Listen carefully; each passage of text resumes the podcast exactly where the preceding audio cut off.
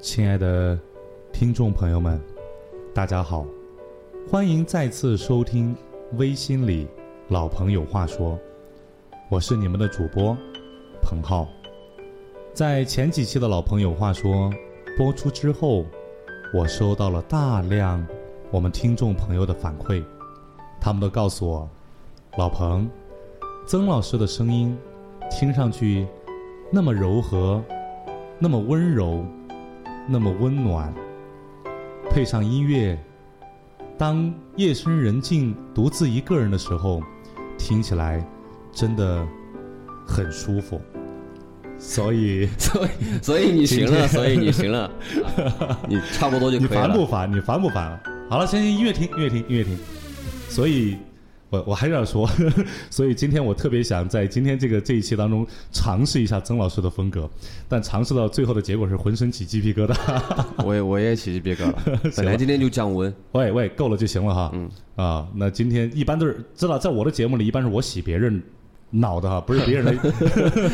好了好了好了好了啊，还是很佩服曾少老师啊。那一个人配着音乐这样，其实真的很让我舒服，听他的节目真的很舒服。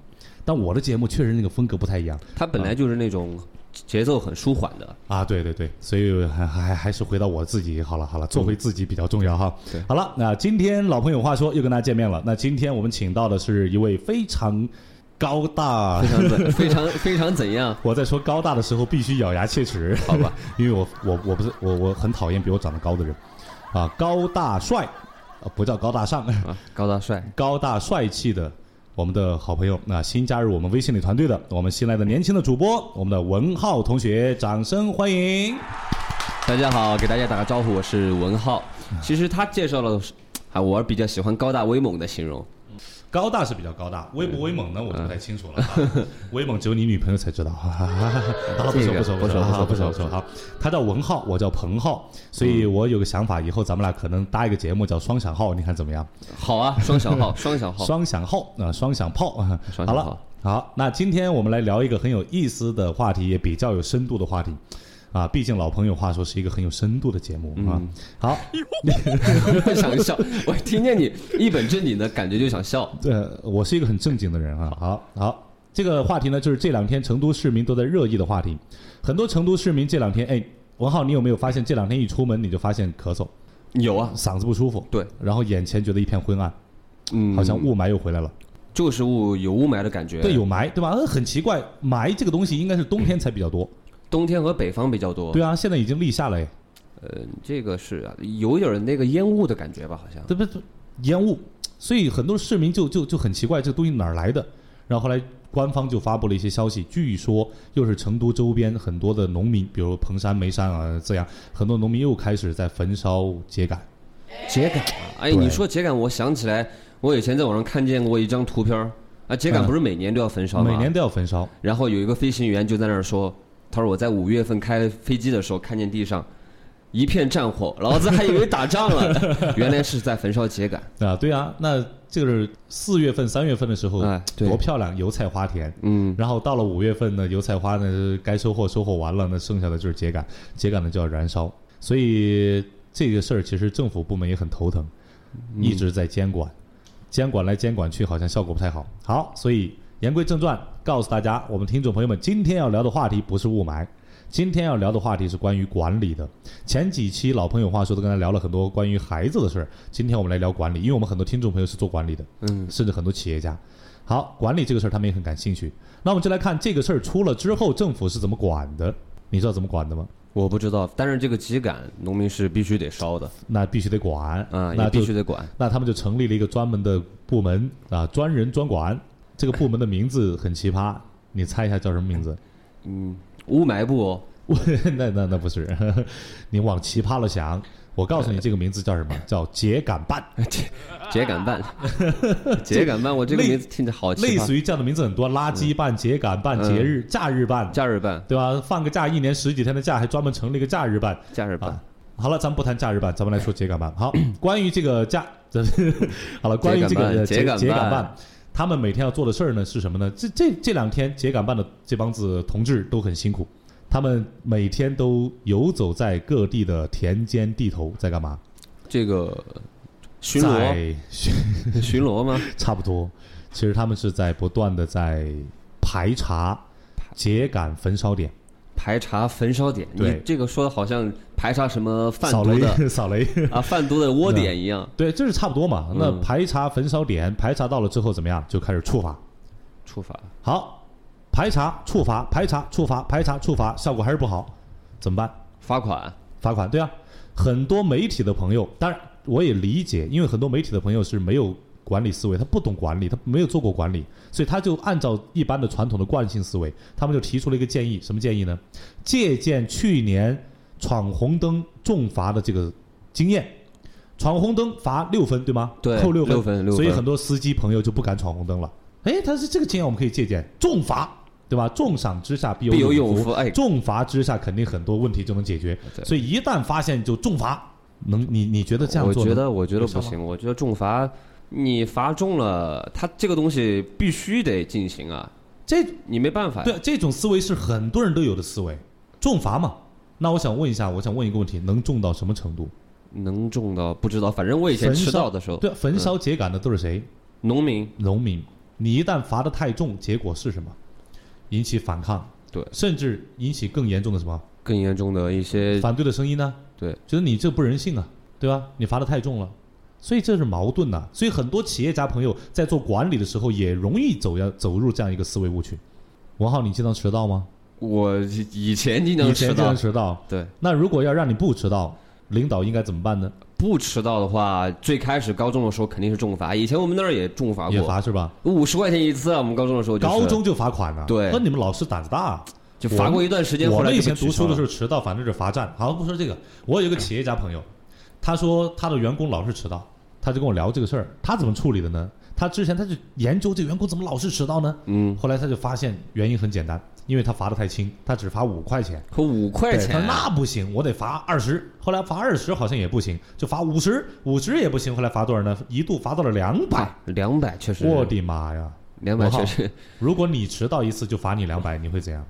我罚两次，我罚两次，我看一次两百是 吧？我一个月啊，一个月四次五次就差不多对了，啊我就罚辞你职了，我不做了，罚我你罚你一次五块，你说我包个月，啊对吧？对嗯一个月才一百五，那现在罚你两百，你不敢包月了吧？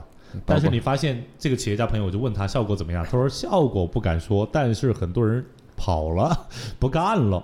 我说那要是我，我也不干。我我也我一对我一个月挣你多少钱？对一次迟到就两百，说你这不人性，所以就是矛盾了，又要人性一点，又要解决问题，那怎么办呢？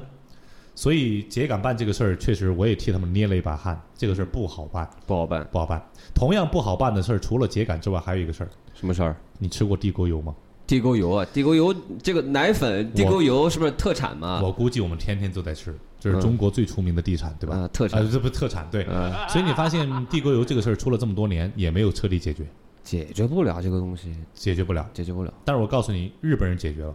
日小日本有的时候我们不得不佩服他，啊，是虽然这个民族有有点很很不厚道，我觉得他处理事情的一些事物方法是不拘一格，对，值得我们去、值得我们去借鉴和思考的。所以小日本，你知道当初他们也出现过地沟油，也出现过。但是在很短的时间之内，小日本就把地沟油的问题解决了。你知道食品卫生安全，日本人是非常看重的。非常看重对。我们一般买日本的食品都会觉得很放心，日本本身就是一个生吃的民族，对他们很很严格的。所以嗯当地沟油的事儿出现之后，举国哗然。所以日本人就想这个事儿必须解决，嗯而且日本人一做呢，他的确是长治久安。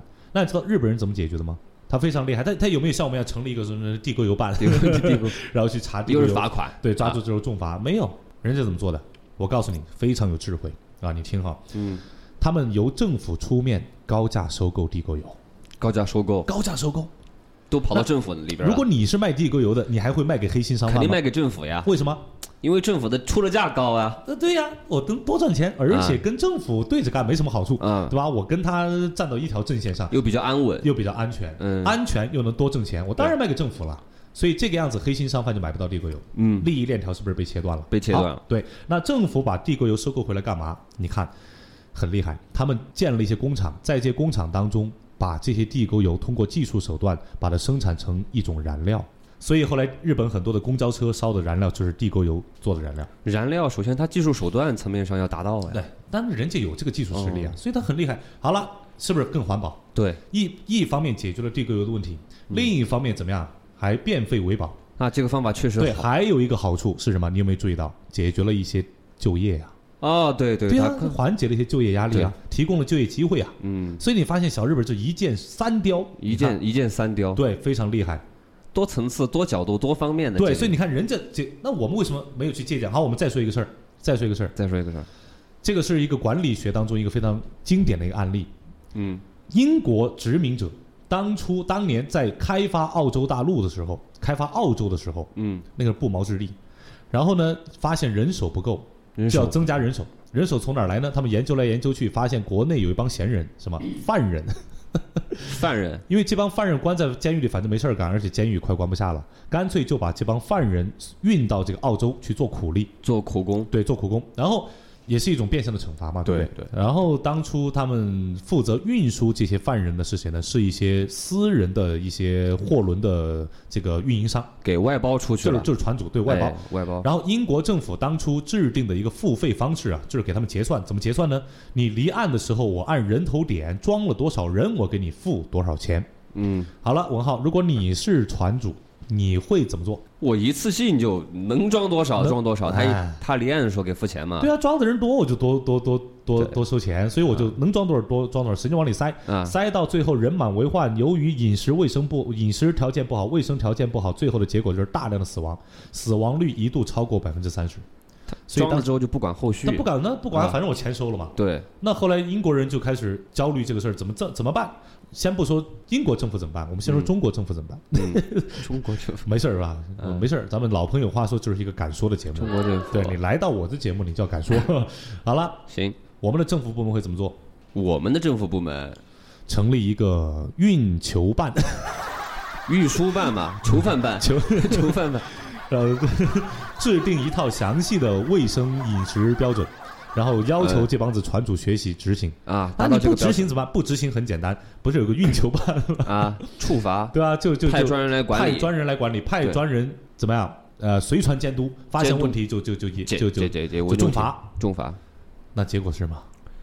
这个结果肯定肯定是显而易见的呀，多啊因为半同同流合污，哎，对，是吧？你看，多半就搅到一块儿去了。嗯这两拨人就搅到一块儿去了，所以这个问题就麻烦了。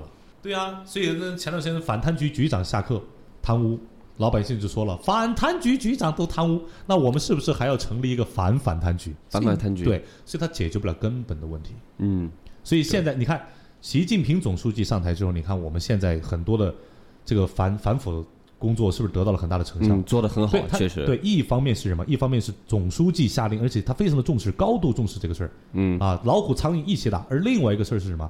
通过网络这个渠道，增强了我们老百姓的监督的能力，是不是这样的？监督的途径，对，老百姓可以监督了。 ，对那网络这么一曝 光，你那个视频都要像雷政府，那一下子对吧？手表都不敢戴了，对，手从表此都以不敢后，戴了。所以你发现啊，这是一个好办法。嗯好，英国人当初出了这个事儿，囚犯死大量的死亡怎么办？他有没有设置所谓的标准？有没有派专门的人去管理？没有，他非常的厉害，他用了管理成本最低而且最有效的方法。我不知道哎，什么方法？非常的简单，做外贸的都知道有个离岸价，有个到岸价，所以他们只是把离岸价变换变成了什么到岸价，改变了一下它的付费方式，这个都很简单嘛。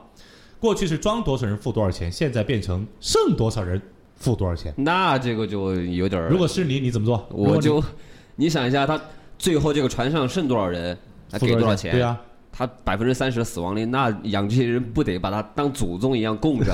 比对亲爹还好，对对吧？毕竟钱比爹 亲，对，不开玩笑有。这个原因，所以你发现管理成本是不是非常低？嗯对而且效果非常的好，而且效率能达非到常高嗯对，达到长治久安的方法。好了，日本人对待地沟油的态度和处理地沟油的方法，英国人处理这个运运输囚犯过程中死大量死亡的这种这个这个方法，方法，他们这种手段和方法，这两个案例你有没有发现其实是有共同点的？找到了吗？嗯，没有哎，好，那我来看不透，我来，我来跟你跟你分析。好，你会发现这两个事情看上去是两个不同的事情，但是背后折射出同样的管理思维。我我讲这个管理思维之前，我再给你讲一个笑话。行，啊，一个笑很话，很老的一个笑话，那你你听过？你你听我讲，嗯好很很好 好你听过，但你没听过我讲。你说你 就说是，一个老板带着两个员工一块儿散步，路上踢了一个破灯，这个破灯拿起来一擦，就出来一个一个神仙，神仙说仙啊神灯吧，对，神仙说谢谢，不知道是不是神灯哈，反正啊谢谢你们三个人救了我，我可以满足你们每个人一个愿望。然后好员工比较年轻，腿脚比较快，反应也比较快，所以员工抢了就就就先抢上去。啊第一个员工就冲上去啊，我要钱，你给我钱吧，给我一辈子都花不完的钱，这是我的愿望。然后神灯说啊，这个很简单，对吧？要钱最容易，啪打一个响指，一个一堆钱掉下来。一堆钱，啊，然后这个这个员工拿着钱就走了，跟老板说拜拜，我不给你打工了，对吧？这我有了钱谁还给你打工？嗯我啊享受生活去了。对然后第二个员工想了一下，我家里不怎么缺钱，啊，这个不怎么但缺是我钱的，家里比较缺老婆，缺老婆，他想要几个老婆？他们剩男的没老婆，嗯找不到老婆。他说那这样吧，神灯啊，麻烦你给我个老婆，给我个美女。嗯神灯说这也容易，啪打一个响指，一个美女掉下来，搂着美女就走了，跟老板说拜拜，我去度蜜月了。度蜜月去了，最后剩下老板，老板就很郁闷。这两个臭小子走了，谁给我打工啊？ 哈，他只有两个员工，于是他的愿望就是什么？他的愿望就是把这两个臭小子给我弄回来。结果所以你就发现回来了。对但所以你发现这是这个笑话都听过，但这个笑话背后包含的管理哲学思维，跟刚才那两个案例背后的管理思维是一致的。有什么思维呢？有什么有什么管理思维？我用一句话来概括：嗯，你记住，当你的目标没有兼容他人的目标，那么他人的目标就一定会成为你的目标实现过程的最大阻碍。有点绕哈，有点绕，没关系这。可只有点绕没关啊系，，我再重复一遍，听好。当你的目标没有兼容他人的目标，那么他人的目标就一定能够，一定会成为你的目标实现过程当中的最大阻碍。好，听起来这句话有点绕，因为有点有点太书面化。我来说一句比较口水话，不是口水话，比较比较白话一点的语语言来概括，什么意思？对你有好处的事儿，对，对别人也应该有点好处，对执行者更应该有好处。嗯，如果对你有好处的事儿对执行者有好处，那么这个事儿就能成；如果对你有好处的事儿对执行者却没有好处，这个事儿就成不了。听懂吗？听好，我们放到这个案例当中来，听懂了，你看一下，英国人把付费方式改变一下，对，你会发现让囚犯少死对政府有没有好处？有啊，有好处。那么如果变换一下，嗯，变换一下，让囚犯少死，变换一下这个付费方式，就可以让囚犯少死之后，现在付费方式改变了，对这帮子船主有没有好处？改变了之后有好处啊，当然有好处，啊因为少死了我他就拿多挣的钱钱，多，我就多对挣钱，对不对？啊那所以目标是不是一致？目标一致了，好，对，小日本儿，小日本儿也如果我们像我们一样派人专门去管，对，不用地沟油他就赚不到钱，对吗？嗯，对他是不是没好处？肯定没好但是处啊不，用地沟油对政府有没有好处？有好处，有好处啊，是对不是有政府有好是不处是，有矛盾？有矛盾，啊对政府有好处的事儿，对国民、对社会有好处的事儿，却对这帮子黑心商贩没好处，他肯定要钻空子啊，完蛋了。啊所以小日本的方法很简单，对政府有好处，不用地沟油就对我好处，嗯对吧？然后我让你高价出售你的地沟油，对你有没有好处？有啊，你还是有钱赚，赚钱啊有好处。所以这个事儿成不成？成成了。那我们这时候秸秆办，这个秸秆难办，不烧秸秆，对政府有好处，对，政绩对吗？对社会有好处，空气污染。